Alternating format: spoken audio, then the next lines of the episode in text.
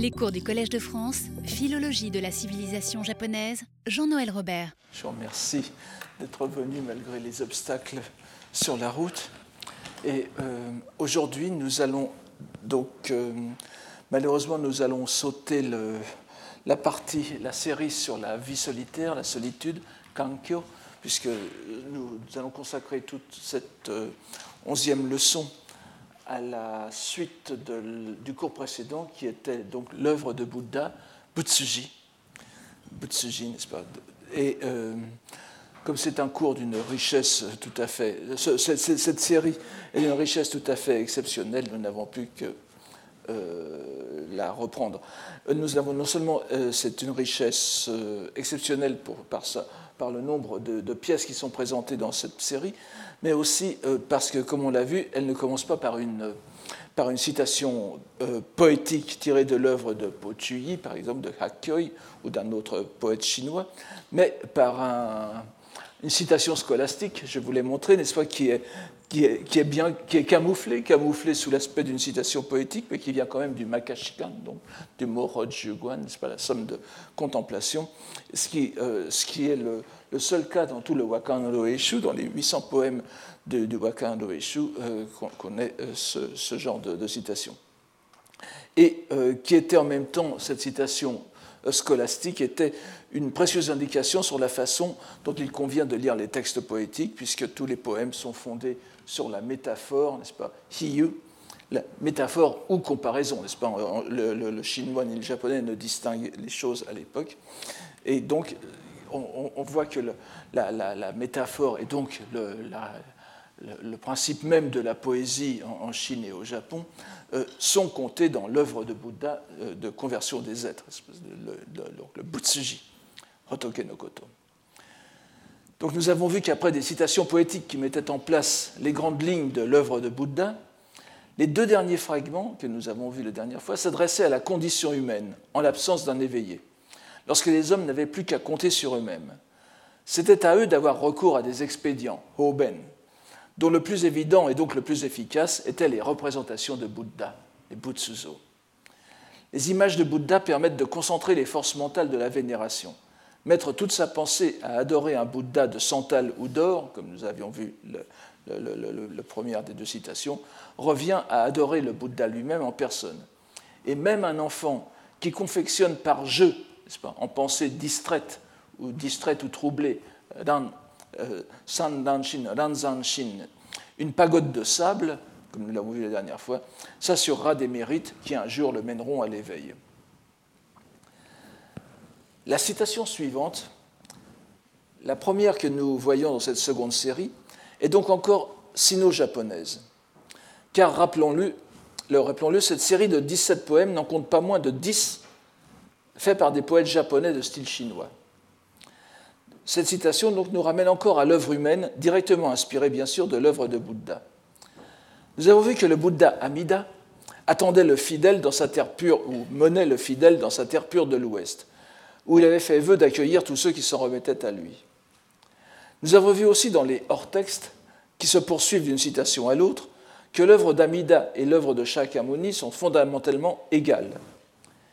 Ici, nous accédons à une autre vision de l'égalité des pratiques religieuses, mais une vision qui dépasse le cadre du bouddhisme et englobe aussi la doctrine taoïste, dont on se souvient qu'il avait été généreusement traité dans la série sur les demeures immortelles Senka. On se rappellera aussi que l'un des attributs les plus marquants de l'immortel, ou même du simple pratiquant taoïste, est la grotte, l'antre, do hora, en japonais. L'antre au sein des montagnes, où le do-shi, l'adepte, pratique à l'égard des hommes attendant la visite d'un maître qui viendra lui révéler les ultimes secrets. Vous vous souvenez des vers de euh, Wang Tingyun, n'est-ce pas? Au fond des montagnes, je cueille des pousses de fougères sans que les nuages ne me fuient. Dans mon antre, j'ai planté un arbre qu'une grue a découvert en premier. Ou encore de Sugiwara no Fumitoki, le lit de pierre est resté dans l'antre, balayé en vain par les vents. La table de jade est jetée au bois. Un oiseau solitaire y chante. Et enfin, du même Fumitoki, en passant par le rêve au profond de la nuit, la lune sur l'antre couvert de lièvres. de lierre, pardon. C'est la, la forêt qui me. À la recherche de ces traces, à la fin du printemps, la poussière sur la porte au sol. Le caractère do, hora, se retrouve à plus de 20 reprises dans le Roeishu, sans compter ses synonymes comme senshitsu. C'est que vous avez en dernier ici, littéralement la chambre de. Ah, excusez-moi, il, y a une faute de caractère. Ce, n'est pas Sen-oku, c'est Sen-shitsu, le mudo, n'est-ce pas? Mudomachi no mudo. Euh, Je n'ai pas fait attention. Donc, euh, cette répétition de plus d'une vingtaine de fois euh, signifie bien qu'il parsème des séries diverses et qu'il est bien présent dans l'imagerie poétique de la vie solitaire. Nous allons le découvrir ici sous un nouvel angle.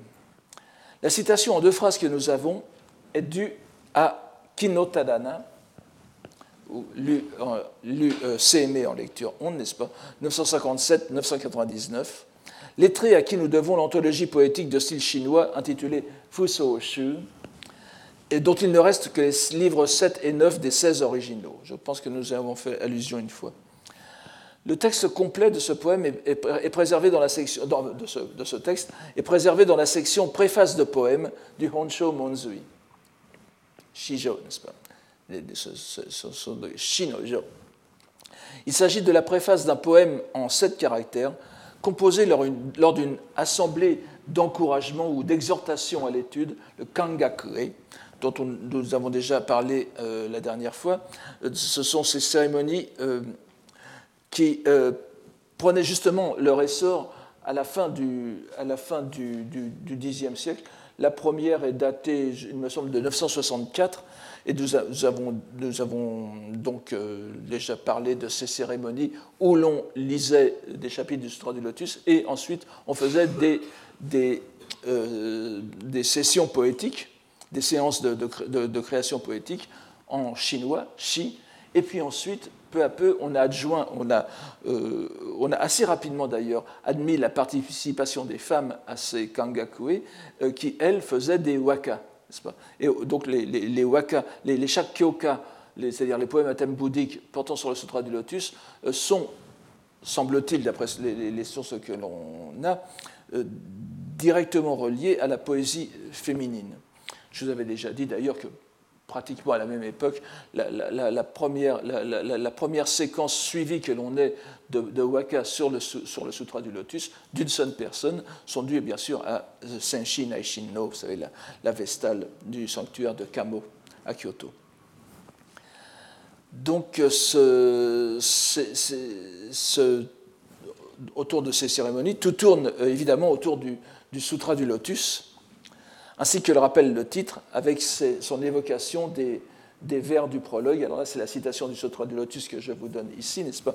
Les vers du prologue du Sutra du Lotus qui disent Je vois encore les, des êtres d'éveil se départir des jeux et des ris, euh, au sens de rire, n'est-ce pas, un peu ancien, Geisho, vous voyez, Tawabude et Warau, Tawabude et Warau, ainsi que de la compagnie des sceaux, fréquenter les sages, de tout cœur rejeter le tumulte et se recueillir dans montagnes et forêts. Le, troisième vers avant la fin. Se recueillir dans montagnes et forêts. Shonen Sanlin, ou Shonen Senrin, ici en lecture pendant des myriades et dizaines de millions d'années. Remarquons qu'une vieille lecture japonaise d'un texte qui a été republié, euh, qui était publié à l'époque d'Edo et qui a été republié récemment, qui est très intéressant, qui donne, le, qui donne la, les, deux lectures du Sutra du Lotus autour du texte chinois, une lecture phonétique japonaise à gauche et la traduction, le kundoku japonais aussi à, droite. Et euh, cette traduction prend le parti d'utiliser le plus de Yamato Kotoba, de Wago, de, de, vocabulaire purement japonais possible. Et il traduit ce, euh, ce Shonen qu'on lit normalement Neo euh, Sennin ni Osamu, il le lit ici en japonais Neo Yama. Alors normalement on dirait Yamadera, mais ici c'est lu euh, Yamatera. Neo Yamatera ni Osamete. Donc vous voyez que Sanrin est traduit euh, automatiquement en japonais par temple de montagne, Yamadera. Euh, donc tout ce qui fait allusion dans les poèmes chinois à des forêts peut être aussi assimilé à des temples, à des monastères. Et évidemment, Yamadera, ça nous renvoie euh, à la série portant ce titre, le Yamadera, justement, qui est juste avant celle, sur l'œuvre de Bouddha dans le Wakando Eshu. Toute cette partie du prologue du Sutra du Lotus décrit donc la conduite des bodhisattvas du point de vue de la pratique personnelle, notamment des actes de dévotion qu'ils rendent au Bouddha, mais aussi comme caractériser cette pratique par le retrait du monde, en même temps qu'ils vaquent à leurs actions salvifiques. Tadana lui aussi se livre au strict parallélisme entre, euh, entre Tendai et Amidisme. Là, ce n'est pas encore la citation, je vous la donne juste un, peu pour vous donner un aperçu de ce qu'il dit.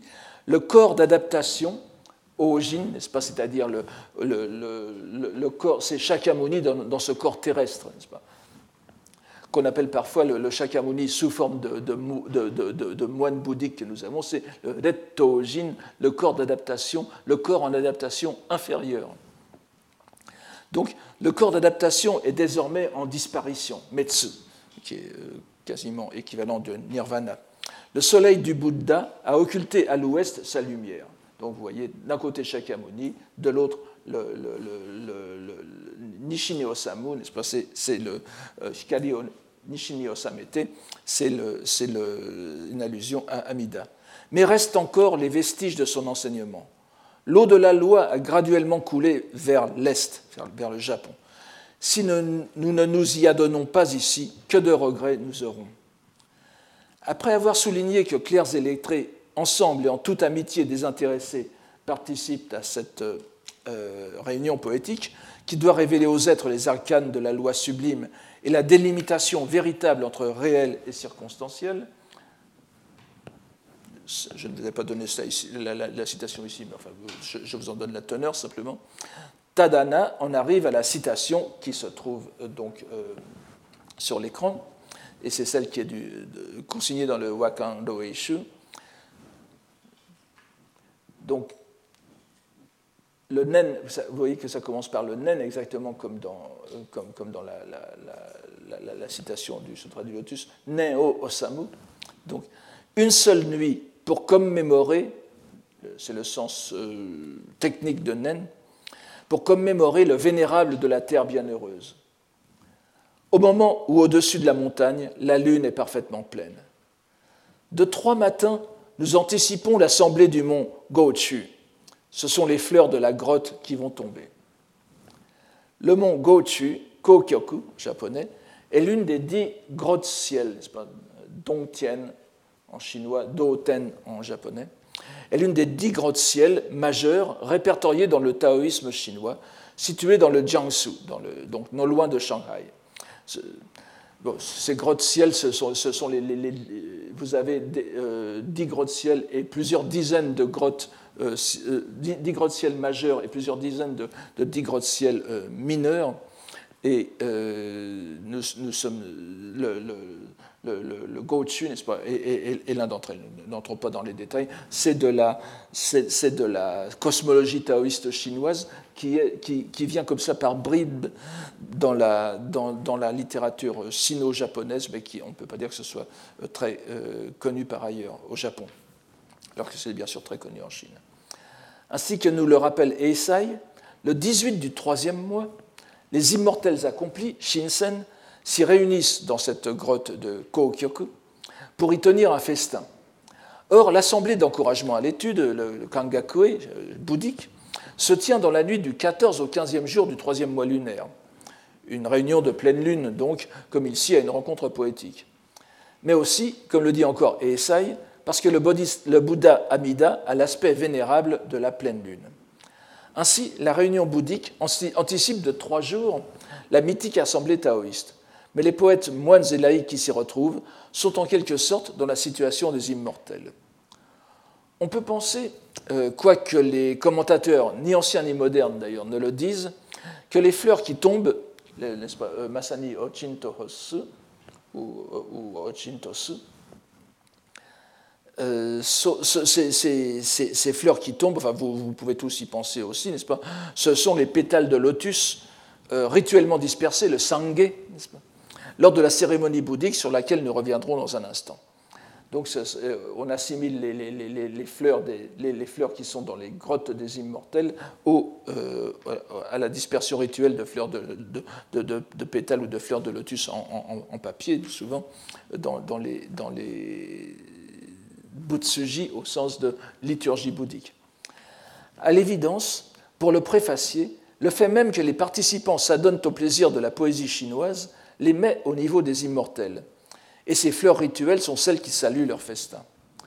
En un geste qui nous est devenu familier et qui est conforme à la logique d'autonégation du texte tel que nous l'avons vu justifié dans le passage de la somme de contemplation, le makashikan, abordé au cours précédent, le préfacier poursuit aussi dans le hors-texte. Le, hors -texte. Par jeu, voyez, Tawabureni. Par jeu, ayant d'abord exposé le sutra, euh, ça ce n'est pas dans l'Oeishu, hein, je le répète, il faut simplement que nous le lisions pour comprendre l'enchaînement.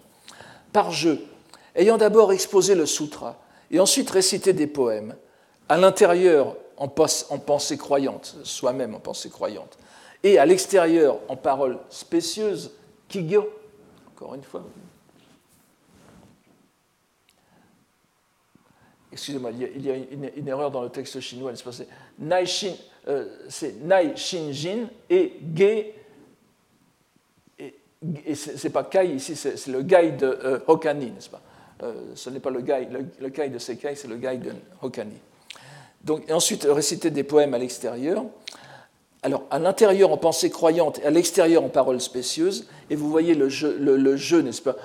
Ce sont les poètes eux-mêmes, les acteurs de cette cérémonie qui sont croyants à l'intérieur et euh, lettrés chinois à l'extérieur, mais en même temps, euh, cela fonde la, distinction entre Naikyo et Gekyo, la, doctrine intérieure qui est le bouddhisme, et les doctrines extérieures qui sont le, le taoïsme et le confucianisme. C'est à prendre sur les deux dimensions.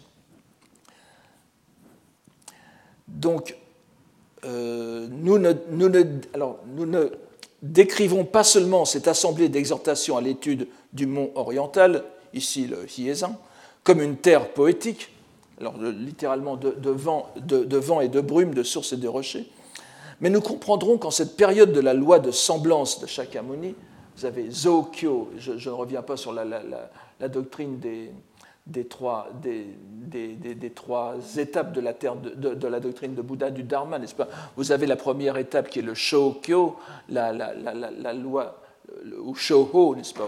Ou, parfois le Shobo aussi, c'est-à-dire la loi correctement transmise. Ensuite, vous avez une seconde période où, après la disparition du Bouddha, la loi est encore transmise extérieurement de façon correcte, mais il n'y a plus personne pour l'accomplir pour la, pour la, jusqu'au bout, c'est bien que c'est une loi de semblance, zoho, ici, pas, la, loi de semblance, la loi de montrance aussi, on pourrait traduire, et parfois on traduit par la loi. Euh, enfin, il y a toutes sortes de traductions en, français, mais je crois que la loi de semblance est, assez, est sans doute une meilleure, euh, une meilleure traduction. Donc, nous alors, nous comprendrons qu'en cette période de la loi de semblance de Shakyamuni, nous aurons multiplié ceux qui auront vu le Bouddha et entendu sa loi. Vous voyez en quoi c'est une loi de semblance. Ce n'est plus Bouddha qui prêche, le Bouddha qui prêche, mais ce sont euh, ces, lettrés, euh, croyants à l'intérieur, lettrés à l'extérieur, qui prennent le relais. En répartissant la, composition des belles lettres, euh, shokan, c'est Kasulukoto au ko, et la composition, vous avez shukushu ici, littéralement, c'est presque le terme de shukudai en tant que devoir, mais ce sont les, pratiques qui se succèdent d'une période à l'autre. Donc en répartissant la composition des belles lettres qui seront étudiées, nous en faisons la matière des existences futures. Je répète, en répartissant la composition des belles lettres qui seront étudiées, nous en faisons la matière des existences futures. Le premier mot de ce passage, donc par jeu, tawabudenite, renvoie directement au passage du lotus cité plus haut, où l'on disait justement que les bodhisattvas renoncent au jeu et au riz. Euh, RIS, c'est pas. Avec une expression, lui aussi, Tawabode Nous sommes bien dans les montagnes et forêts, mais c'est par ces paroles spécieuses, On se rappelle la double appartenance de ce terme, kigyo ou kigo, qui est à la fois, dans la locution kyogen, kigyo, mais qui est aussi dans la liste des dix mauvaises actions dont il faut s'abstenir. Donc c'est par cela que l'on étudie le tsutomu, le tsutomu qui est tout au, début, et qui est tout au début du texte, et que l'on reverra tout à l'heure d'ailleurs, que, que l'on étudie donc la parole de Bouddha et que l'on assure sa diffusion en ce monde. Tout le monde aura compris que la dernière phrase de cette préface, la, dernière partie de cette préface, n'est qu'une reformulation de la sentence de Pochuyi, qui, qui était au centre de la série sur le langage et qui couvre, à, vrai dire, l'ensemble de cette, activité poétique qui est, donnée, qui est transmise dans le sentence, cette, euh, cette phrase de, de Pochuyi que je vous rappelle ici, puisse mon œuvre d'écriture profane que j'ai faite en cette existence, cette faute que sont les propos fous et les paroles spécieuses, Kyogen Kigyo, se retourner pour devenir dans les existences futures cause de louange au véhicule de Bouddha et condition de mise en branle de la roue de la loi. Et l'on pourra apprécier l'art du préfacier qui prend le contre-pied de la lettre du sutra, vous voyez, on, renonce au jeu et il commence par Tawaboleni, tout en, tout en magnifiant cette recommandation. Si nous en restons à l'explicite des citations, nous avons donc une référence aux immortels, aux sennin, dépassée par les pieux bouddhistes. Une opposition interne-externe qui va se développer dans la citation qui suit celle-ci.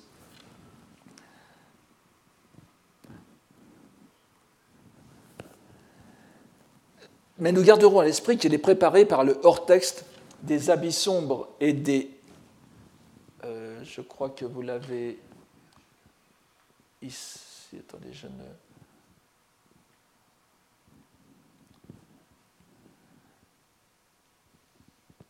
il me semblait que je l'avais donné dans ce, euh, dans ce texte. enfin, ça n'a pas d'importance. Le, le,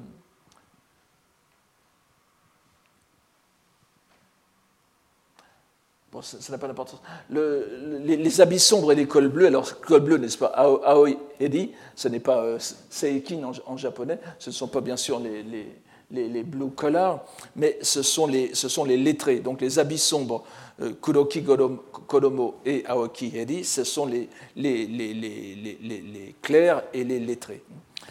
Donc, euh, c'est vraiment ce que nous allons voir maintenant est préparé par cette dichotomie qui va se réunir.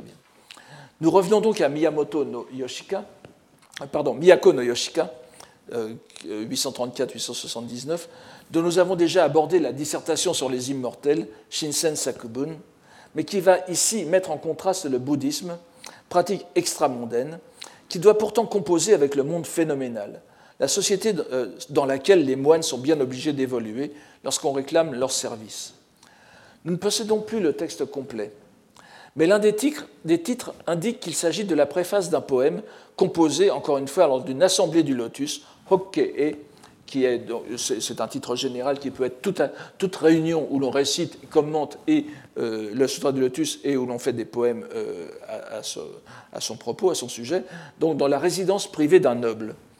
Nous n'entrerons pas dans le détail de son identité car la chose est controversée.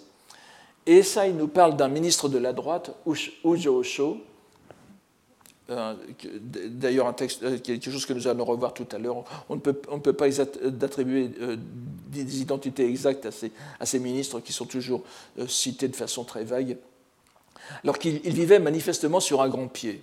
Et nous le reverrons plus loin d'ailleurs. Voici la citation que vous avez ici. Donc, le son des, des gongs de jade, alors Gyokkei, là je traduis de façon plutôt vague, le son des gongs de jade font penser aux orchestres de chambre. Excusez-moi cette, euh, liberté pour Kangen. font penser aux orchestres de chambre. Les vêtements rapiécés des moines se substituent aux atours et parures des belles dames. Il ne s'agit probablement plus ici pour Gyokkei de la cimandre, dont vous vous souvenez peut-être, nous avons abordé cet instrument qui servait à marquer les heures monastiques, que nous avons vu dans les poèmes sur le printemps, mais il s'agit plutôt de bols liturgiques cela n'a pas grande importance. L'essentiel est de les mettre en opposition avec les instruments à cordes qui font la distraction des gens du monde.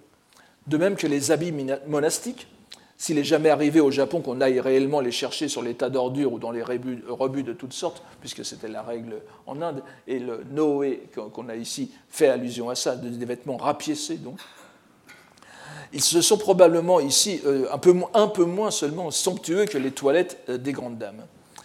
Ce que nous voyons en revanche, c'est que ces sentences reflètent pour une fois, presque sans ambiguïté, l'autre acception de Butsuji, dont nous avons dit qu'elle était très répandue dans la littérature non spécialement bouddhique, mais qu'elle était secondaire dans les textes canoniques, c'est-à-dire l'acception de liturgie ou d'office bouddhique.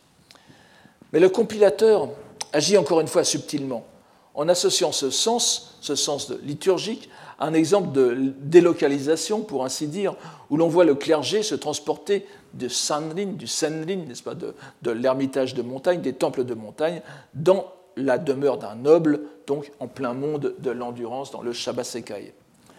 Le glissement sémantique, ici, s'opère par le transfert du, du, monastère au palais. Nous observerons cependant qu'il s'agit aussi, en ce bas monde, d'une assemblée de lectures et de poèmes sur le Sutra du Lotus. Et nous avons donc le Butsuji scripturaire enchâssé dans le Butsuji liturgique. Encore une fois, un double jeu euh, avec lequel vous êtes familier maintenant dans la poésie euh, japonaise et chinoise. Après cette brève plongée dans le monde, fût-ce celui raffiné des ministres et des courtisans, dont on ne peut s'empêcher de penser que le compilateur n'en donne l'occasion au lecteur que pour s'acquitter de la nécessité de donner un exemple de l'autre acception de Butsuji, que nous reverrons aussi tout à l'heure.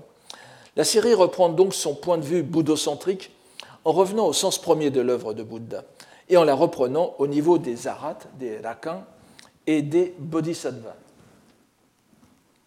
Les arhats, n'est-ce pas, c'est le stade ultime des shows au monde, des auditeurs, je ne vous répète pas ça, ce qui est, du bouddhisme général, et ce sont les, parangons, en quelque sorte, du petit véhicule lorsque, lorsque l'on se place du point de vue du Sutra du Lotus. Donc, dans ce dernier groupe de quatre citations de style chinois, nous retrouvons d'abord Kinotadana, encore une fois, que nous venons de voir, avec une brève louange de l'arat, du Rakan, Arakan, Ananda le premier par l'érudition, Tamon Daichi, c'est parmi les dix grands disciples de Bouddha, c'était le premier par l'érudition. Et Sai nous, rapporte la tradition bien connue, selon laquelle, lors du premier concile, ce qu'on traduit euh, d'habitude par concile, Ketsuju, Ketsuju, Ketshiju, euh, donc le, premier concile qui euh, réunit le canon, bouddhique, le concile qui s'était tenu à Rajagriha, au Shajo, et où l'on vit Ananda réciter fidèlement les enseignements qu'il avait entendus et retenus au cours des nombreuses années passées auprès du Bouddha, 25 ans selon certaines traditions. Donc, un autre grand disciple, Mahakashyapa, le premier par l'ascèse Zuda, donc le premier des dix grands disciples, garantit en quelque sorte la future bouddhéité euh, d'Ananda en récitant euh, cet éloge alors ça, c'est dans les, écritures bouddhiques, c'est en quelque sorte canonique, c'est dans le Daisokyo en tout cas. Son visage est comme la lune en sa pureté. Ses yeux sont comme des fleurs de lotus.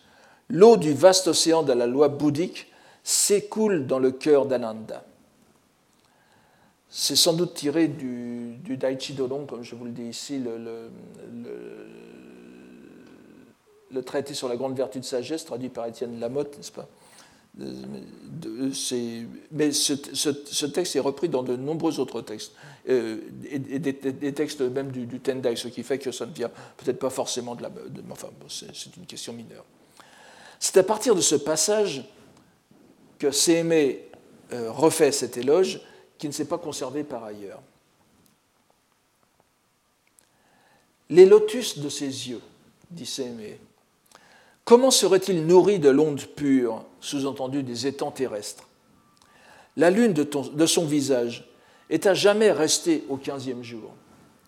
En peu de mots, Tadana démontre que les comparaisons et métaphores des propos spécieux, les kigyo, sont impuissantes à fournir même une analogie pour nous représenter le plan d'existence dans, lequel se meut l'un des dix disciples du Bouddha, qui n'en est pourtant qu'au stade de l'arat, bien qu'il soit lui aussi appelé à devenir un jour imparfaitement éveillé. Donc déjà au stade d'Arat, nous en sommes euh, très très haut. Aussitôt après ce stade quelque peu ambivalent des grands disciples du Bouddha, parce que vous savez que dans l'un des, des, scoops en quelque sorte du Sutra du Lotus, c'est de montrer que tous ceux qui étaient les grands arats, les grands arakans, donc les parangons de la doctrine du petit véhicule, deviendront, iront beaucoup plus loin dans leur parcours et deviendront un jour complètement Bouddha, puisqu'un arat est éveillé mais n'est pas un Bouddha. Il n'y a qu'un Bouddha par, par, par, âge cosmique.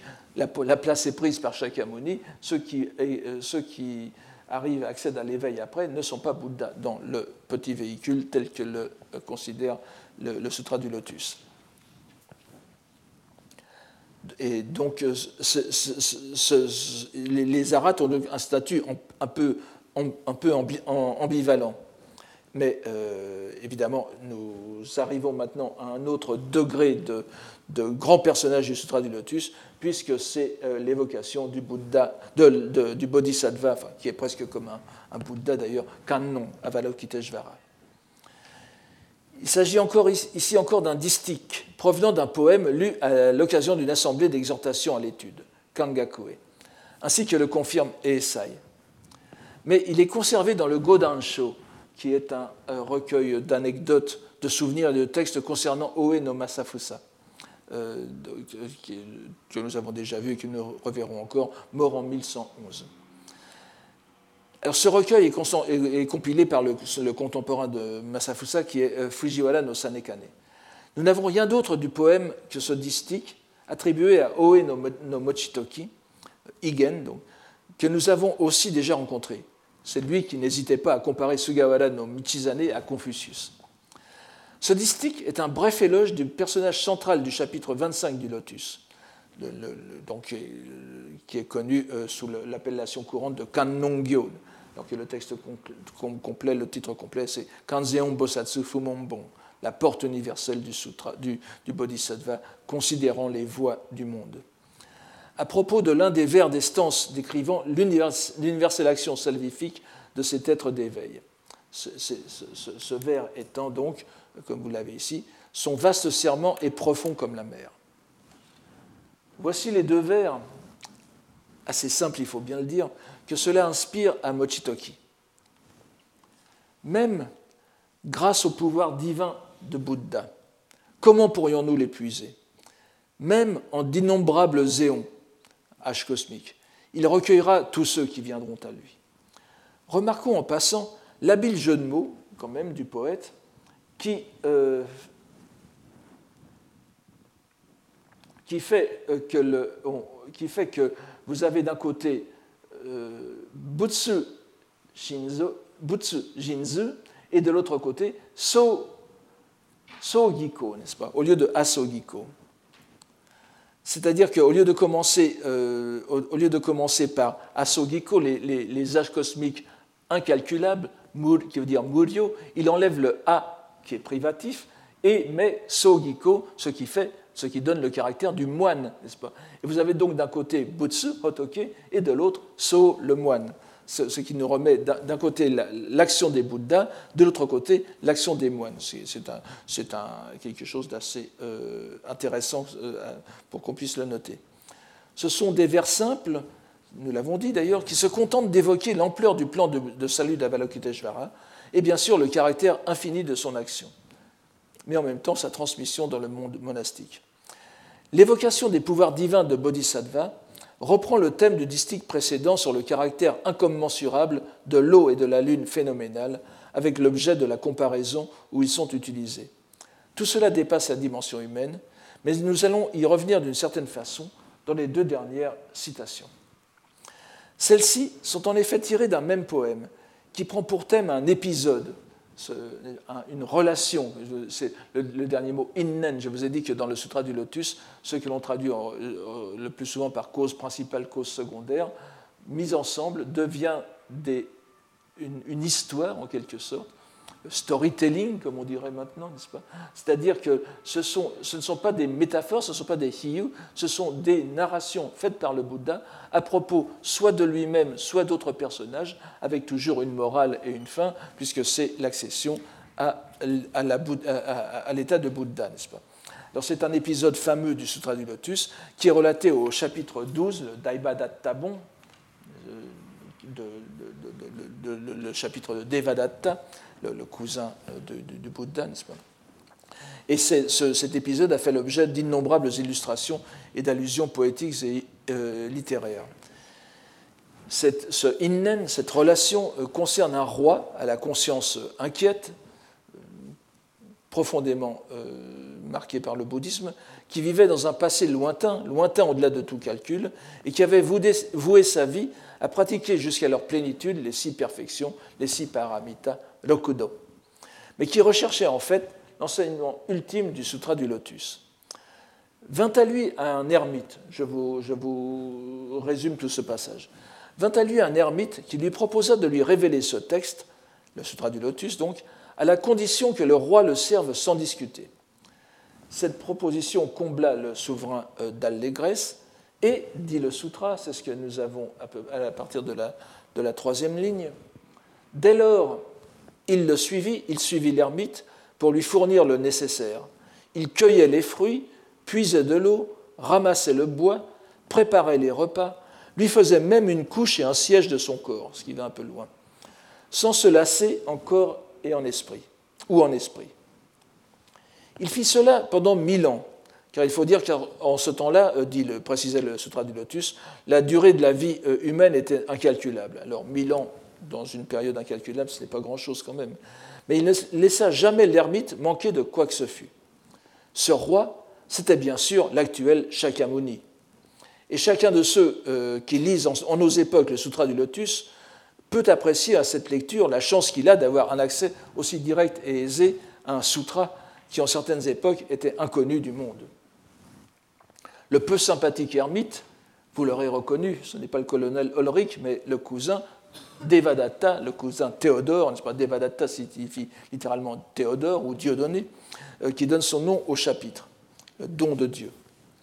Mais vous savez aussi que Devadatta lui-même devrait devenir un jour Bouddha, car ce n'est pas en vain que l'on transmet le lotus, et euh, Shakyamuni lui a euh, conférer l'annonce, l'annonciation, le juki, n'est-ce pas, sur son, obtention future de la voie de Bouddha. Or, vous voyez dans ce passage que le mot chinois qui est traduit par ermite, ce n'est rien d'autre que le terme, le, mot dans, ce passage, donc, ce, n'est rien d'autre que le terme chinois traditionnel pour immortel taoïste, sennin, c'est un exemple tout à fait euh, remarquable, bien que atténué, du procédé de traduction bouddhique qui était euh, très à la mode pendant les six dynasties, pendant, les, premiers, les, premiers, siècles des traductions du bouddhisme du sanskrit ou des langues de l'Inde en chinois. Ce procédé que l'on appelait kakui, goyi en, en chinois, qui, consistait à, à adapter le vocabulaire plutôt que de créer des néologismes qui risquaient de ne pas être compris, on avait euh, résolu la, question épineuse de la traduction des termes bouddhiques en adaptant le vocabulaire religieux et philosophique chinois traditionnel, le plus souvent taoïste, donc aux réalités indiennes. L'exemple le plus connu, c'est certainement la traduction de nirvana, par ce que vous avez ici en avant-dernière ligne, le wu-wei taoïste, n'est-ce pas, le mu-i, le non-agir. Nirvana, c'est le non-agir. Donc, nous avons ici euh, un exemple de Kumarajiva, à l'époque de, aux alentours de 400, de ce qu'on peut appeler vraiment un kakungi, une adaptation de vocabulaire, une adaptation des sens. Comme souvent d'ailleurs, Kumarajiva reprend l'œuvre de son grand prédécesseur Dharmaraksha, je ne reviens pas là-dessus, Dharmaraksha qui avait fait la première traduction du Sutra de Lotus en 286, n'est-ce pas? Et euh, Dharmaraksha, lui, avait à plusieurs reprises déjà utilisé ce, terme de sannin, de sen, n'est-ce pas, d'immortel taoïste, donc, pour traduire euh, comme épithète du Bouddha. Je vous donne quelques exemples de, entre parenthèses, n'est-ce pas, Mugoksen, Mugokudaisen, euh, Daisenjo, etc., qui signifient tous, ce sont tous des épithètes du Bouddha chez Dharmaraksha. Vous voyez que ça, peut créer des, ambiguïtés euh, fâcheuses. Mais euh, donc, Kumarajiva, comme il le fait très souvent, il reprend le vocabulaire de Dharmaraksha,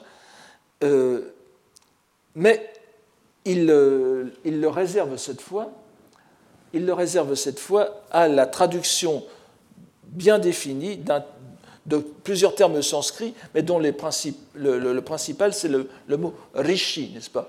Euh, qu'on pourrait écrire R-I-C-H-I, ou Maharshi, Maharshi, ce qui signifie le, grand sage, l'ascète, etc. C'est avant tout le sage qui transmet les Védas, hein, les, écritures taoïstes, et aussi euh, l'ascète ou l'ermite en général. Les sens sont bien attestés en sanskrit. Euh, rishi veut dire aussi bien ascète que ermite, euh, que, sage.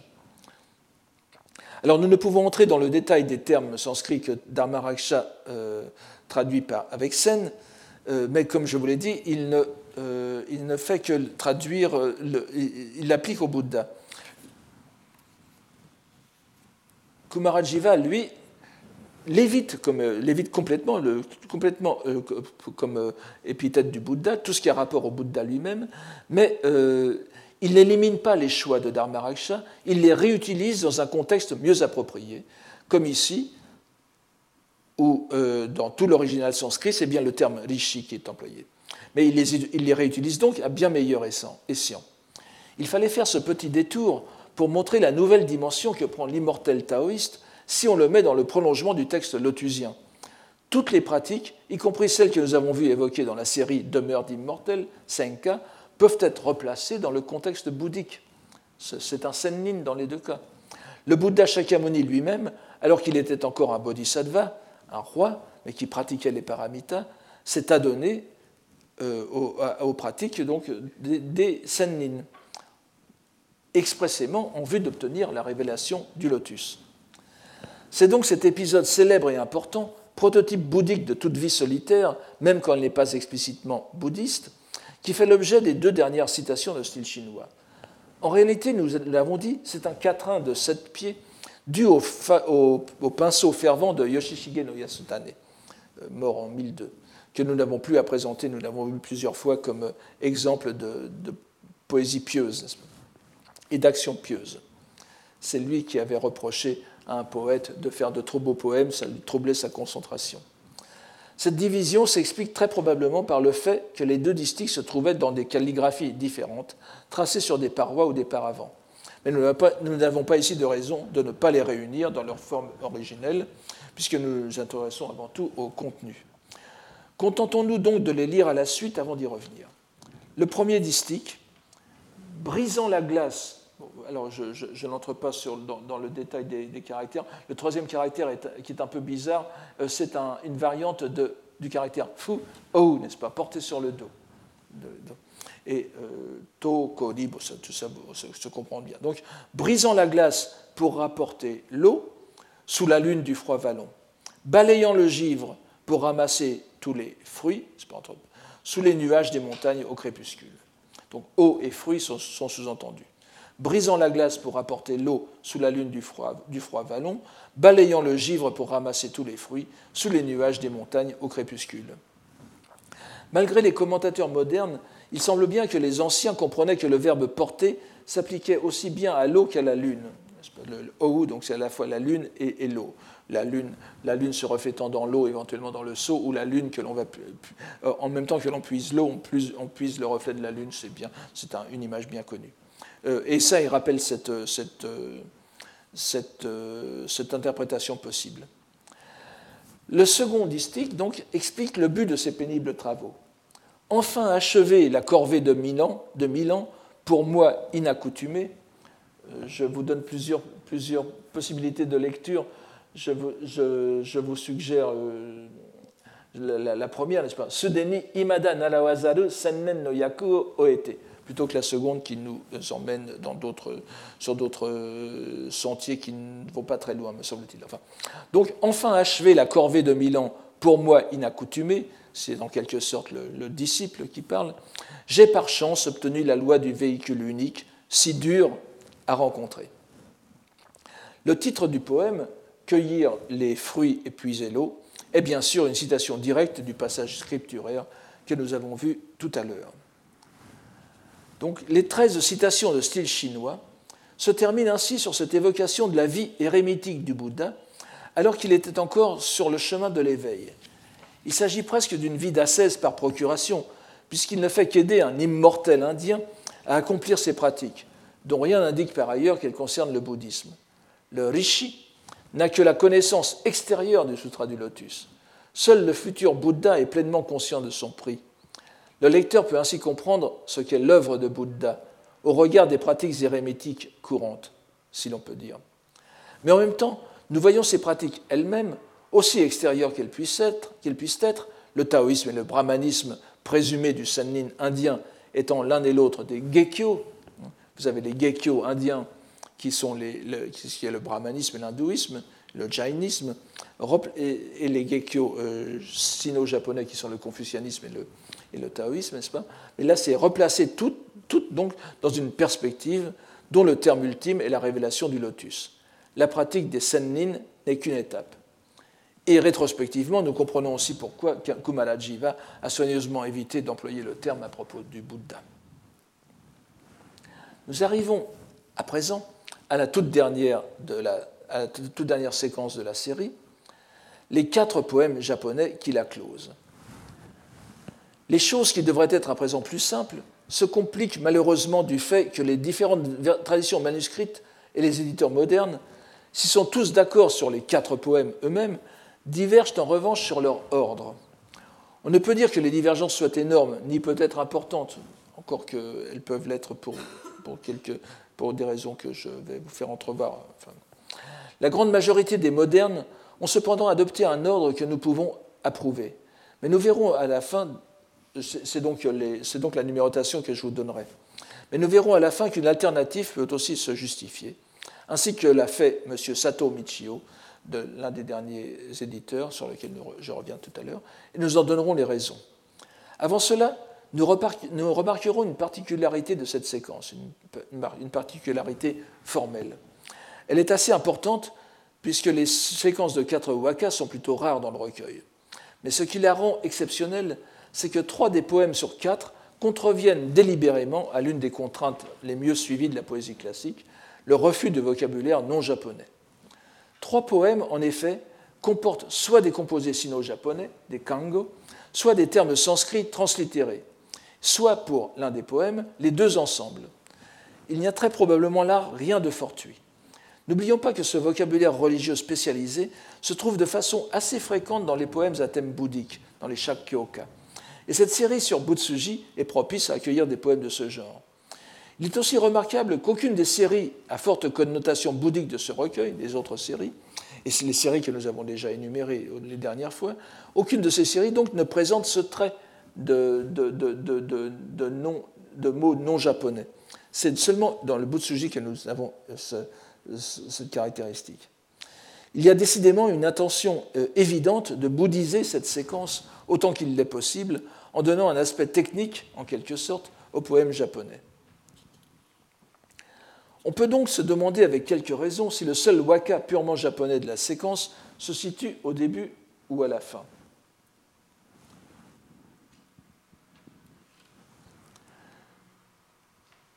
Il y a des arguments pour les deux possibilités, mais nous garderons son emplacement au début pour une raison toute simple. C'est qu'il est dans la droite continuité des deux citations de style chinois qui précèdent. Et il concerne lui aussi l'épisode du Sennin et de celui qui deviendra Shakyamuni. De plus, ce poème, que nous allons citer tout à l'heure, dans un instant, passe par un, intermédiaire prestigieux, un poème de Gyoki Bosatsu, celui qu'on appelle couramment Gyoki Bosatsu, euh, illustre religieux de Nara, dans lequel je ne reviens pas, pas, qui est très, très connu, et le, grand moine de, l'époque de Nara qui est, qui est mort. Euh, qui est mort on, a des dates assez précises pour sa naissance et sa mort. Euh, je ne sais pas s'il faut vraiment les, les, accepter telles quelles. C'est 668-749. Vous voyez qu'il meurt quasiment au moment où le bouddhisme de Nara se re-signifie. C'est l'arrivée de, de Ganjin au Japon, la, la, la, la fondation du Todaiji, du Toshodaiji, etc. L'exécution des, des ordinations bouddhiques conforme cette fois au rituel, au, Vinaya, n'est-ce pas, la discipline monastique, ce qu'il ne faisait jamais auparavant. Donc Gyoki est en quelque sorte le dernier moine, euh, comment dire, le, dernier moine vivant selon les critères du bouddhisme japonais antérieur, à l'introduction du Vinaya. Ça ne va pas durer longtemps, comme vous le savez, puisque dès le début du 8e siècle, les, les brèches faites à cette réorthodoxie vont être importantes.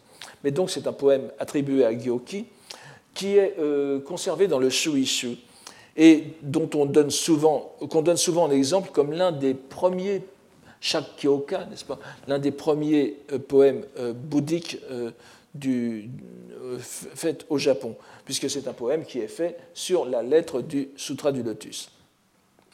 C'est un poème tout simple, une élaboration sur le innen, sur la relation du Sutra du Lotus que nous avons vu tout à l'heure. Et nous remarquerons que lui aussi, ce poème, se caractérise par l'emploi d'un terme sino-japonais, et pas n'importe lequel, puisque c'est le titre même du sutra, Hokekyo, n'est-ce pas, qui commence le poème. Alors je vous le traduis ici. Le sutra du lotus, si je l'ai obtenu, c'est en ramassant du bois, cueillant des plantes et puisant de l'eau, en assurant ce service, skaetezo, que je l'ai obtenu. L'illustre auteur du poème ici présenté est l'empereur Murakami, donc, euh, vous avez les, dates de, naissance, de début de règne et de, fin, et de mort. Et la notice conservée dans le Shuishu nous informe de ce que, alors que l'on s'apprêtait à fêter l'anniversaire de sa mère, la mère de l'empereur Murakami, euh, euh, l'impératrice Onshi, qui était l'épouse de, Daigo, de, l'empereur Daigo, celle-ci mourut en 954. Et les célébrations furent changées en récitation, donc les célébrations d'anniversaire devinrent des funérailles, donc de, lecture des sutras, de récitation des sutras, Fuju, et évidemment donc euh, des sutras du lotus. Selon le professeur Sugano, euh, donc ce poème reprend euh, certains termes du poème de Gyoki et indirectement donc des, poèmes, des termes du lotus. Alors selon le professeur Sugano, un manuscrit du Doeshu précise que la cérémonie en question était une octave du lotus, Hokke Hakko, où l'on récitait en huit jours les huit livres du sutra, avec composition de poèmes de la part des assistants. Nous avons donc le même cas que dans le poème de Miyako no Yoshika, vu précédemment. Le Butsuji est à la fois le rituel et le contenu du rituel. Voici donc le poème.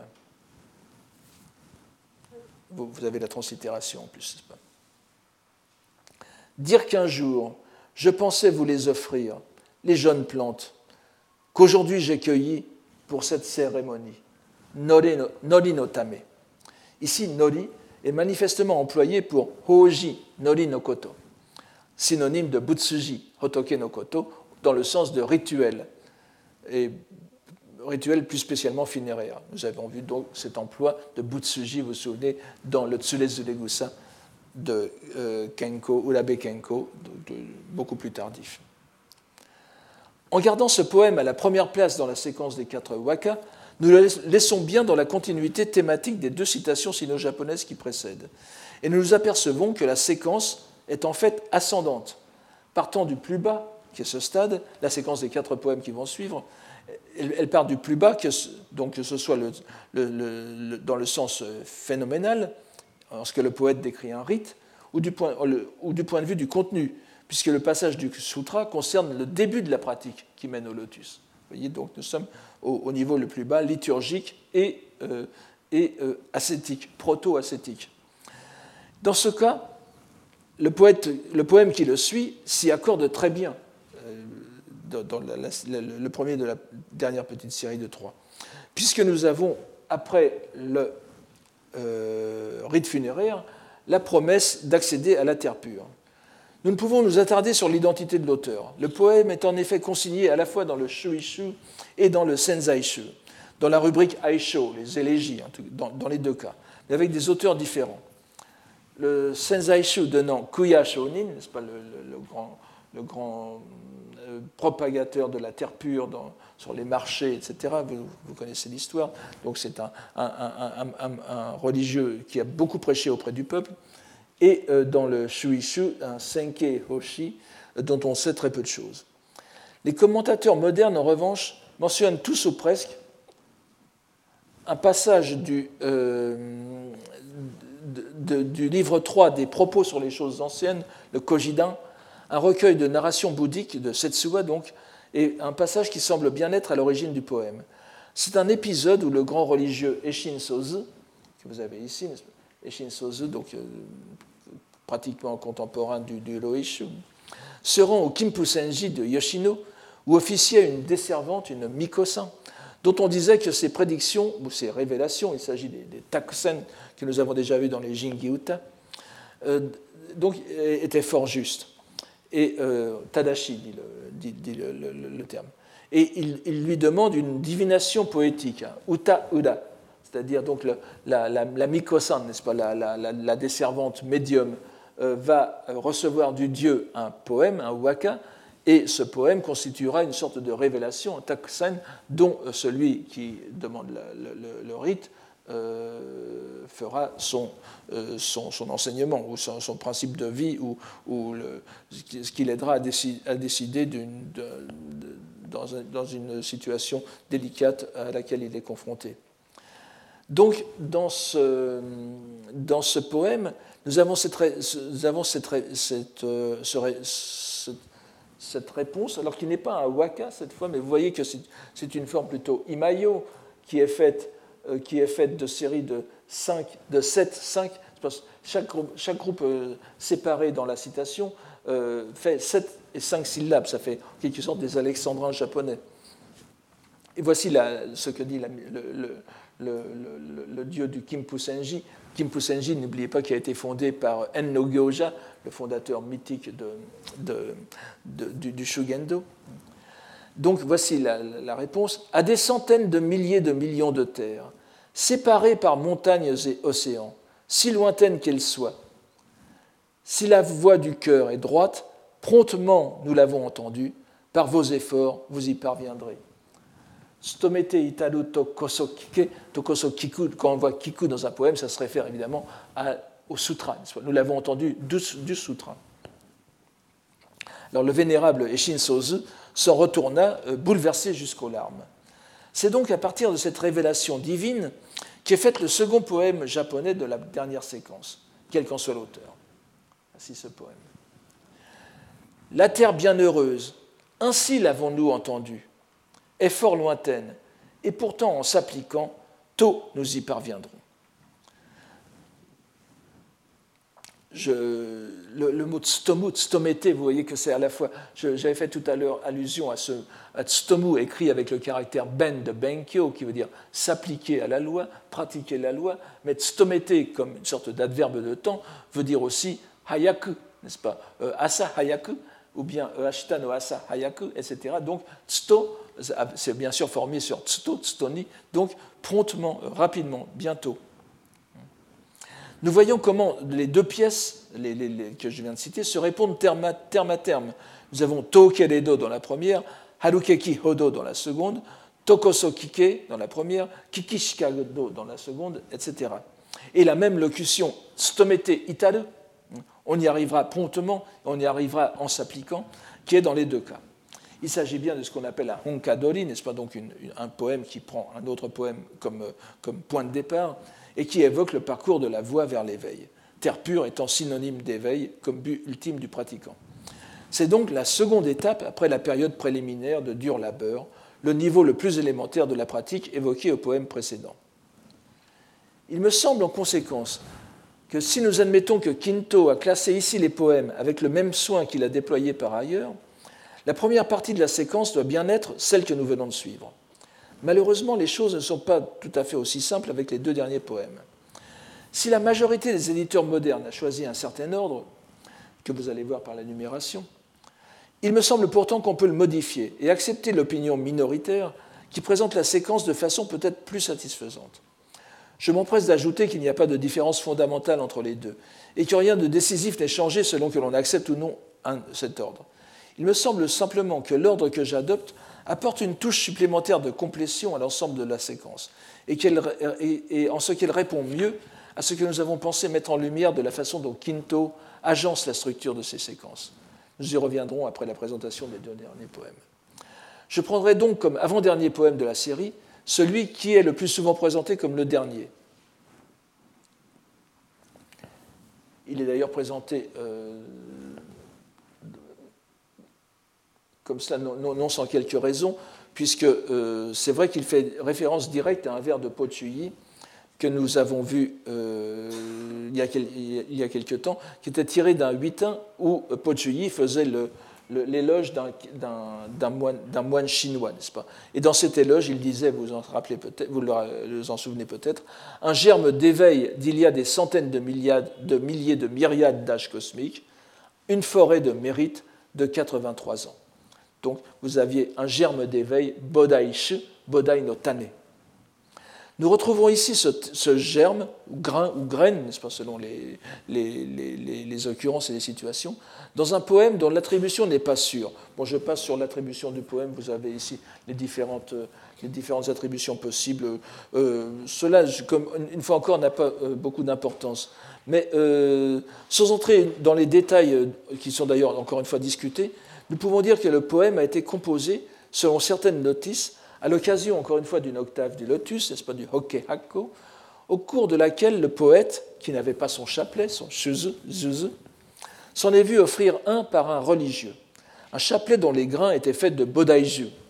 Le bodaiju, donc, euh, appellation qui désigne des arbres différents euh, selon les pays.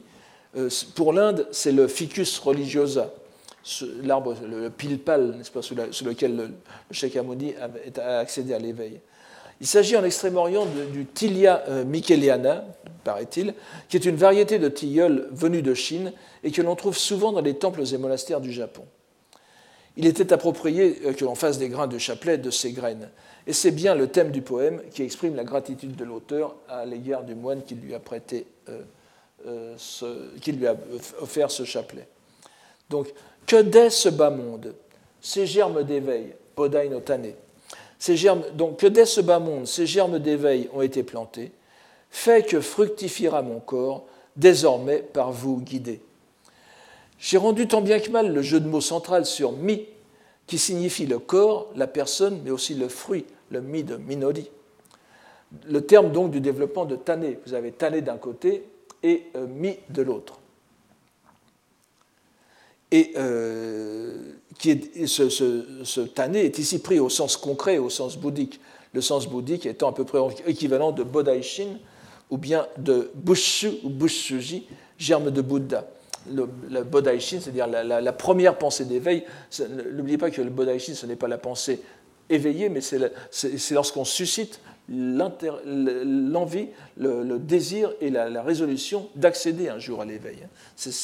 donc on, va, très bien la, connotation avec le bodai, le, le, bushuji, hotoke no tane, qui, est, euh, disons, euh, une, prédisposition naturelle dans, la, nature, show, n'est-ce pas, des êtres à devenir Bouddha.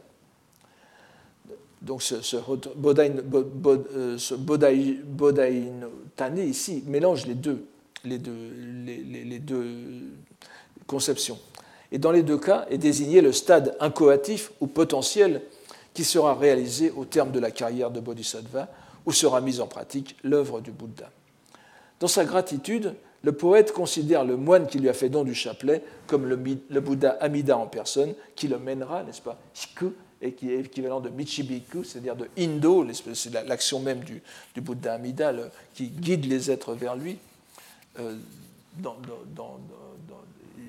encore une fois, vous avez les deux, vous avez le moine de chair et de sang qui est devant le poète et euh, derrière lequel se profile une autre, une autre personne. Donc ce que nous, comme, ce que nous prendrons comme le dernier poème de la séquence, est déjà bien connu de ceux qui, ont, suivi le cours d'il y a deux ans sur les Jingi Uta.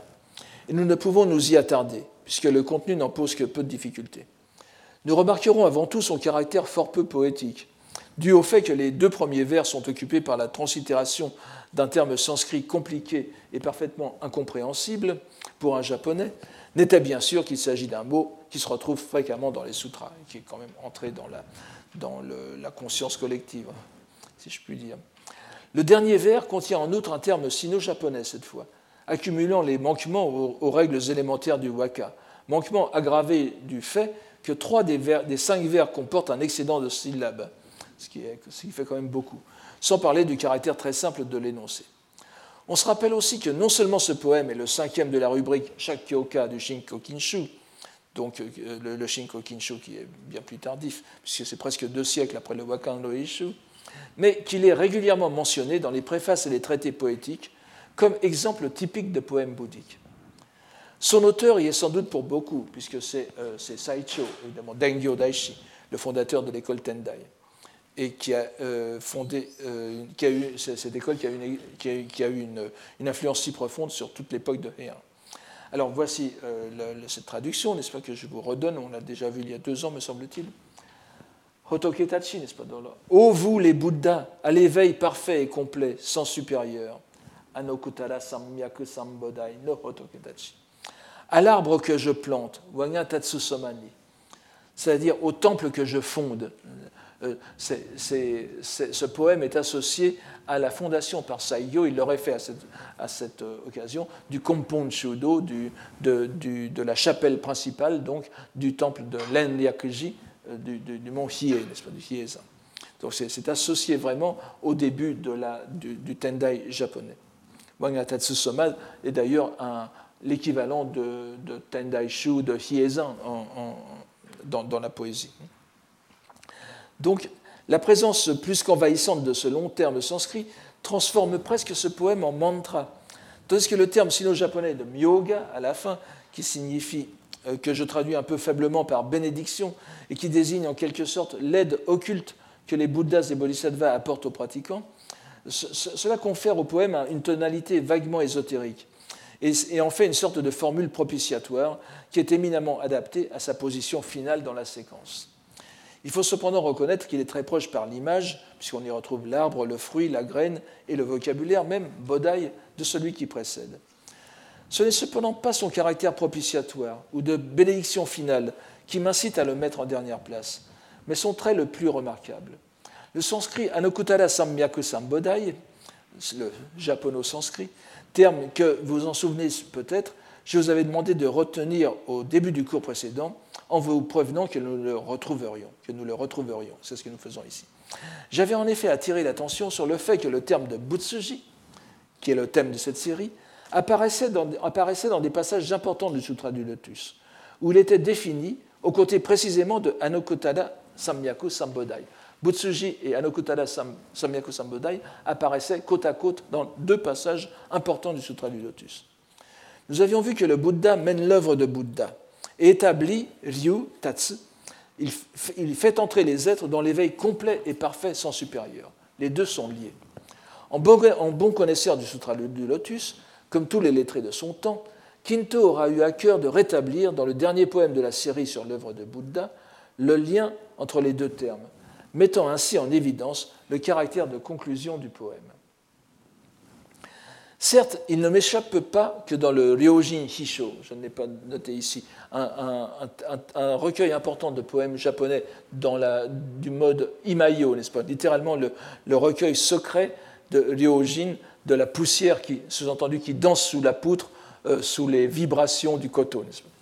Donc, dans ce Ryojin Hisho, qui est daté de 1169, longtemps donc après le Roeishu, nous retrouvons précisément cette série de trois poèmes dans l'ordre de la majorité des manuscrits, c'est-à-dire donc Gokuratku, Bodai no Tane, Anokutada. Il faudrait d'ailleurs se demander pourquoi. Est-ce un emprunt au Roeishu Mais il me semble qu'avec l'éditeur le plus récent du, du Wakan Roeishu, qui est le professeur Sato Michio, l'ordre adopté ici mérite suffisamment l'attention, en ce sens, en ce qu'il est plus en harmonie avec le, propos même de la série. Nous avons donc vu l'un des enchaînements les plus riches du recueil, qui ne fait que confirmer par la profondeur des liens qu'il tisse avec d'autres séries, les immortels, la vie solitaire, etc., la position centrale du bouddhisme comme élément d'unité de l'œuvre. Nous allons la dernière fois retrouver une dernière série euh, qui nous le confirmera. Je vous remercie pour aujourd'hui et à bientôt. Retrouvez tous les enseignements du Collège de France sur www.colège-2-france.fr.